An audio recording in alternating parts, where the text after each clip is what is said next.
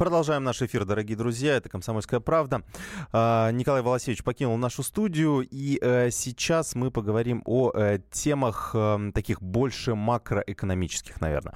А, мы уже обсуждали эту тему в эфире. У нас есть интересная публикация на сайте, которая посвящена сравнению того, как у нас поменялись, поменялся трудовой состав населения за последние годы. Точнее, мы посмотрели, как он, каким он был в 80-е годы в советский период и каким он стал сейчас. Есть интересные изменения, ну, в частности, э, увеличение чиновников, что самое интересное, э, увеличение, э, ну, по крайней мере, достаточно большое количество силовиков, ну и, конечно же, изменения в том плане, что у нас промышленность и сельское хозяйство, доля населения, которое работает там, уменьшилась, при этом увеличилась доля населения, которая работает в сервисных отраслях, то есть э, финансовый сектор, э, сектор торговли и так далее, так далее. Подробнее эту тему сейчас обсудим с нашим экспертом. Э, Николай Калмыков, директор экспертно-аналитического центра Российской Академии Народного Хозяйства и Госслужбы. Николай Николаевич, добрый день. Добрый. А, подскажите, вот, э, ну, мы там я, много э, различной информации э, при подготовке материала использовали, данные Росстата и так далее. Там приходилось очень, очень много и долго, в общем, проверять все цифры, чтобы, ну, какие-то более корректные сравнения сделать. Вот, на ваш взгляд, мы сейчас, сейчас, наверное, обсудим больше, скорее, проблему чиновников, потому что меня лично удивило то, что если сравнить с количеством госслужащих в РСФСР, у нас в России сейчас больше э, чиновников на разных, э, в разных ветвях власти. И это как бы странно, потому что раньше-то госплан хотя бы был, а сейчас и его нет. Э, вот как можете это прокомментировать? Ну, во-первых, давайте считать немножко нужно по-разному. Система uh-huh. государственного управления, она отличается. Ну да. А, во-первых, очень большое количество функций брали в себя партийные структуры, которые по факту не являлись чиновниками, но являлись партийной номенклатурой. Uh-huh. А, это раз. А, наверное, это еще энное количество тысяч человек добавилось бы. А, во-вторых, а, зачастую а, руководитель предприятия, не являющийся чиновником, имел ответственность не меньше, чем а, мэр целого города, а, потому что многие предприятия являлись и градообразующими и отвечали за ближайшие территории и вели ответственность за детские сады, школы профильные и так далее. Тоже немножко другая система управления. Поэтому, наверное, подсчитывать и совсем вот напрямую сравнивать не совсем корректно, потому что разные условия, разная система управления. Mm-hmm. Это во-первых. Во-вторых, а, вы правильно подчеркнули, что действительно а, работающих в сервисных различных организациях значительно больше стало людей. И это, на самом деле, признак развития экономики во многом. Когда человек начинает работать, в том числе интеллектуальным трудом, оказывает услуги, и это может свидетельствовать в некоторых случаях о плохих тенденциях, когда действительно там а, в той или иной сфере бывает снижается производство и так далее. Да, у нас, к сожалению, есть и такие проблемы. А, но в то же время у нас есть и хорошая тенденция. Все-таки у нас растет количество высокопроизводительных рабочих мест. Это факт. Может быть, не так быстро, как хотелось бы, тем не менее, сейчас уже появляются действительно и сельхозпредприятия, которые практически полуавтоматизированы или вообще автоматизированная деятельность устраивается. Это касается и других отраслей. Э, что является, наверное, хорошим трендом. Пусть у нас будет больше высококвалифицированных и высокооплачиваемых специалистов. К сожалению, пока до идеала еще далеко. Но мы должны именно к этому стремиться, чтобы наши э, сотрудники на предприятиях могли э, работать с работой, выполнять с высокой добавленной стоимостью. Николай Николаевич, а вот как прокомментируете? У нас, ну, когда анализировали эту статистику, тоже обсуждали уже эту тему в эфире, а, то многие приходят к такому выводу, что, ну, допустим, там, я сейчас точные цифры не назову, но что вот те люди, которые работают в добыче, соответственно, сырья и в производстве, это вот те, кто, собственно, кормят, а все остальное это вот, ну, некий, а, некий такой, а, так сказать, э, да, балласт, надстройка такая, которая ненужная, да, которые, собственно, кормятся от тех, кто, кто работает реально. Согласны с этим утверждением или нет? Ну, наверное, им тоже нужно ходить э, на учебу, кто-то должен учить, наверное, кто-то должен им давать э, здравоохранение, наверное, а, кто-то должен защищать их их детей, а, и в повседневной жизни а, наши правоохранительные органы, и обеспечить нашу национальную безопасность. Наверное, кто-то тоже это должен делать. Uh-huh. Данным образом, наверное, кто-то должен заниматься контроль соблюдение прав, в том числе и трудящихся, у нас есть соответствующая служба и так далее. Те задачи, которые выполняются для обеспечения жизнедеятельности государства, обеспечения национальной безопасности, они ничуть не менее важны. Зачастую эти, эта работа не всегда настолько видна, и зачастую кажется иллюзия, что о, там чиновник сидит, работает по несколько часов, получает огромную зарплату. А вы обратите внимание на зарплаты средние по госслужащим. На низовом уровне очень небольшие зарплаты, они очень невысокие. Uh-huh. Да, квалифицированный руководитель на достаточно высоком посту, он получает неплохую зарплату. Но давайте обратим внимание. К примеру, он находится в Москве и получает, опять же, зарплату э, для своего статуса по уровню именно руководителя, он получает ниже, чем в бизнесе, значительно. Э, и вот э, эти вещи многие забывают. Поэтому важны все. Uh-huh. Точно так же, как э, важен это шахтер, э, также важен и врач, также важен и учитель, э, также важен и наш военнослужащий, который защитит нас и обеспечит безопасность. Поэтому а что касается... разделять, вот, вы по этому принципу никогда ага. не советовал бы. Я понял, да. То есть все мы, так сказать, хороши как раз-таки в комбинации, да, условно в этой. А, что, что касается, ну, то есть многих просто смущает, что у нас очень сильно диспропорция такая появилась, да, что если раньше там большое количество. Понятно, что такие мировые тенденции, да, увеличение как раз сервисных отраслей и так далее. Но вот, то есть, э, нормальная ли у нас сейчас пропорция вот э, количества производства и вот количества сервисных услуг? Количество сервисных услуг, э, на самом деле, оно может возрастать, это нормально. А вот как раз-таки количество чиновников э, во многом можно снижать. И это возможно снижение за счет э, изменения подхода. Во-первых, зачастую многих госслужащих выводят за пределы госслужбы, они начинают работать в бюджетных учреждениях, выполнять какие-то подведомственные функции. Таким образом снижается определенная нагрузка на бюджет за счет представления социальных льгот и различных мер поддержки, во-первых. Во-вторых, это внедрение автоматизированных систем, электронных систем управления, в том числе поддержки принятия решений. Когда чиновник уже выполняет функцию уже подготовленное решение автоматизированной программы, он проверяет, да, да, нормально, ненормально, есть ошибки, нет ошибки, принимает уже решение. Но э, с него снимается техническая работа максимально. Э, в том числе это вопросы э, рутинных операций, которые могут э, зачастую исключаться из повседневной деятельности служащего. Таким образом, может быть меньше служащих, но больше э, компетентных профессионалов, которые будут зачастую, может, чуть больше зарплату получать, но при этом выполнять э, более результативную работу. Но для этого нам действительно нужно не только уметь владеть компьютером, что, к счастью, мы уже вроде бы как большинство управленцев сделали, а, но необходимо уже работать с новыми подходами, новыми системами, и это и рискоориентированное управление, это и работа с большими данными, и работа с расчетами, цифрами и автоматизированными системами. К сожалению, это пока еще далеко не все умеют. Э, буквально еще на пару вопросов попрошу вас ответить. У нас есть сообщение от э, нашего слушателя Алексея из Бийска. Он пишет, чинуш, э, чинуш ну, чиновников, да, имеется в виду юристов и торгашей в промышленность переквалифицировать, провести аналог коллективизации только с чиновниками и торгашами, и не нужно пенсионный возраст поднимать. Вот как прокомментируете? Ну, здесь смотрите, да, те же торгаши, как э, э, слушатель высказался, они бывают разные. Если человек занимается э, организацией экспорта нашей продукции, э, с того же самого производства, наверное, он очень даже полезен. Я mm-hmm. думаю, что вы согласитесь. Ну, конечно, да. А, а, если э, чиновник обеспечивает э, нормативно-правовое регулирование, внедрение новых стандартов, э, может создать э, качественную законодательную базу э, для работы той или иной отрасли, наверное, он очень даже полезен. Ну, то есть не надо равнять я не хочу, всех. Я не, да. не, хочу, не хочу сказать, э, что там все чиновники э, идеальны э, или наоборот, но нужно понимать, что есть профессионал, который выполняет ту работу, которая приносит пользу.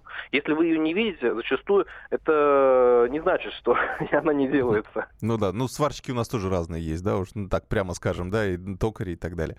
А, так, вопрос понятен. И смотрите, вот такой, такой глобальный вопрос, да, как вы себе видите вот эти тенденции? То есть у нас вот какое-то странное ощущение, да, с одной стороны у нас вроде дефицит кадров, да, ну, то есть, по крайней мере, у да, нас вот, и да. Орешкин вчера говорил об этом, что у нас еще он будет и прирастать, получается, там на 3 миллиона у нас уменьшится трудоспособное население в ближайшие несколько лет. И при этом у, у нас идет, ну, такая мировая тенденция по введению машин, а, различных роботов и так далее, и так далее. Ну, то есть какие-то, какое-то упрощение, которое, возможно, приведет к сокращению работников. Вот э, что в ближайшие годы, вот вы э, что прогнозируете? Очень просто. Россия э, это страна, которая не может себе позволить э, работать в формате Китая. Uh-huh. Мы можем себе только позволить только высококвалифицированные кадры, мы можем себе позволить качественное, бутиковое во многом производство, мы можем себе позволить выстраивание э, сложных продуктов, э, сложных цепочек поставок, и только так мы можем конкурентоспособными быть. Когда мы будем делать продукт с высокой интеллектуальной составляющей. Это возможно для России. Вряд ли нашим путем является массовое производство суперэкономных продукции. Мы должны конкурировать за счет того, что мы должны обучать наших сотрудников не только на этапе вуза, но и заниматься дополнительным образованием, в том числе в приоритетных отраслях. Мы должны заниматься профориентацией и сопровождением карьерного пути э, специалиста на всех этапах, а не только э, когда он вышел из школы или только заканчивает университет.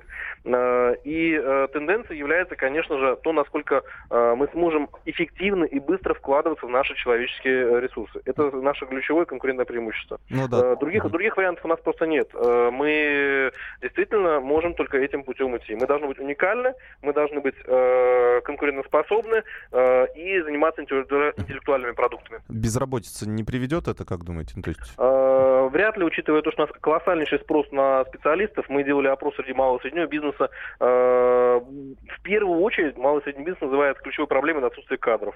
Притом одной из самых востребованных профессий являются инженеры. Нужны инженеры, хорошие только. Не те, которые э, еще кстати, живут компетенциями прошлого, полученными в ВУЗе, а те, которые занимаются совершенствованием своей, своей квалификации и которые занимаются изучением новых технологий и работой с э, IT-продуктами и так далее. Не все это делают. Зачастую бывает нужно на себя посмотреть тоже. Бывает э, немножко лень э, книжку открыть, почитать.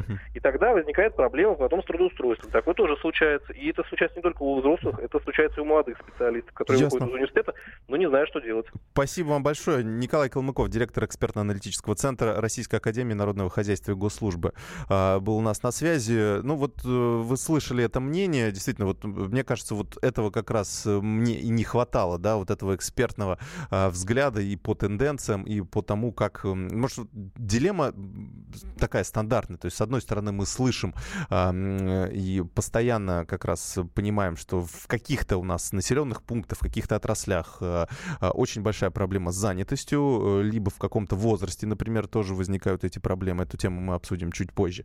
Но при этом у нас, конечно, бизнес, с другой стороны, жалуется, что ему не хватает работников. И тут кому тут верить, непонятно. То есть, с одной стороны, бизнес говорит, что у нас работать некому, с другой стороны, э, люди говорят, что нам не дают рабочие места. Кто здесь прав, кто виноват, не знаю. Но, видимо, видимо, тут всегда есть и в бизнесе те, кому не хватает людей, а те, кому хватает. И, соответственно, э, работа кому-то достается, а кому-то э, нет. Ну, тут уже все от индивидуальных способностей зависит. Ну, продолжим наш эфир буквально через несколько минут. Будет интересно. Личные деньги. Можно бесконечно смотреть на три вещи. Горящий огонь, бегущую воду и телевизор. А телевидение можно еще и бесконечно слушать в нашем эфире – потому что ведущие Егор Арефьев и Сергей Ефимов просто огонь. И никакой воды, только главное, что стоит посмотреть, а чего лучше никогда не видеть. Программу «Глядя в телевизор» слушайте по средам с 8 вечера по московскому времени.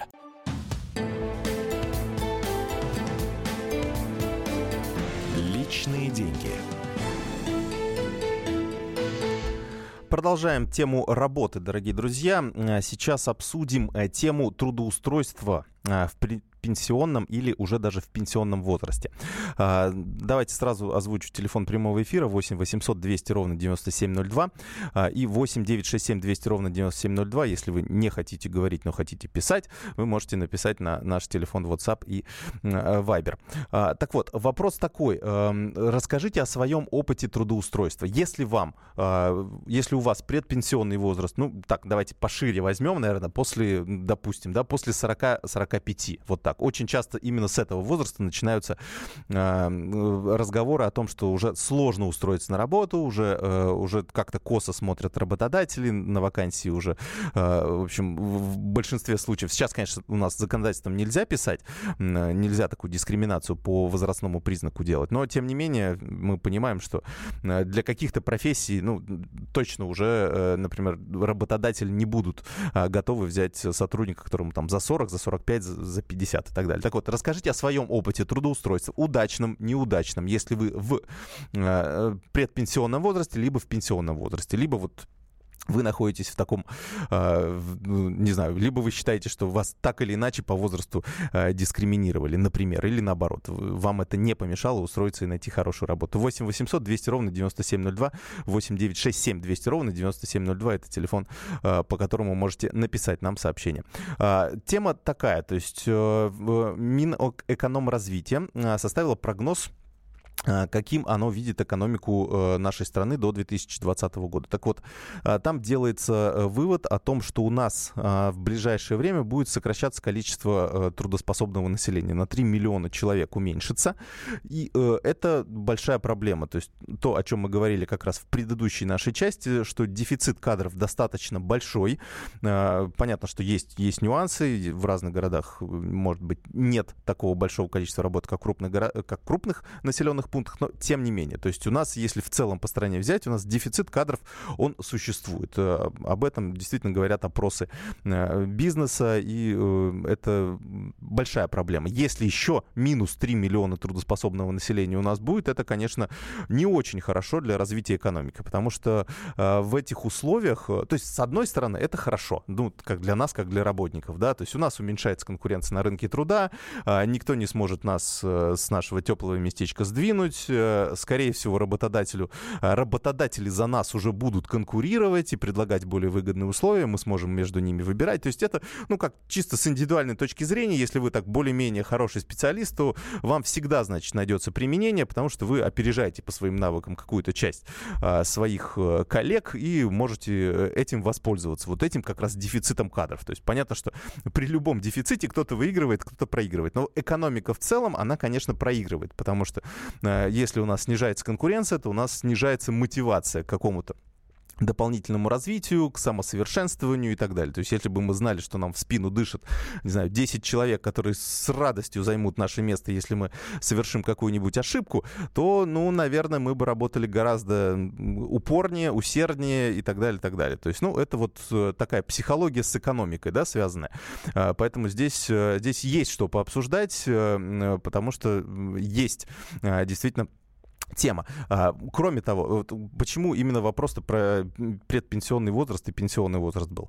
А, по замыслу Минэкономразвития а, большой, большую ставку делают на пенсионеров. То есть э, в Минэкономразвитии считают, что больше пенсионеров будут а, продолжать работать уже выйдя на заслуженный отдых. Там еще есть, конечно, утверждение, что будут вовлекать инвалидов, будут вовлекать женщин, что интересно, как будто у нас какая-то Саудовская Аравия Аравии женщинам нам запрещено работать. Э, ну, а, в любом случае, какие-то вот такие меры а, тоже прорабатываются, но э, понятно, что самый большой сегмент, э, то есть у нас уменьшается количество работы, работоспособного населения, ну вот по терминологии Росстата, например, и увеличивается количество пенсионеров. У нас каждый год оно почти на миллион растет количество пенсионеров, которые получают выплаты из ПФР. Вот этих людей хотят оставить на рынке труда. Останутся они, есть ли условия для того, чтобы остаться на рынке труда, есть ли э, как раз дефицит э, каких-то рабочих рук, которые могут э, быть заменены, и вот как это вообще связано с тем, что, ну, действительно, есть такая проблема, что после определенного возраста работу не найти. Вот об этом как раз и спрашиваю. 8 800 200 ровно 9702 это телефон нашего прямого эфира, 8 967 200 ровно 9702 это телефон WhatsApp и Viber. Пришли первые сообщения, смотрите. Меня, мне 47, нигде не устроится. Еще, так, еще Путин хочет, что, чтобы мы налог платили. А, не понимаю, о каком налоге вы имеете в виду. Может, вы имеете в виду...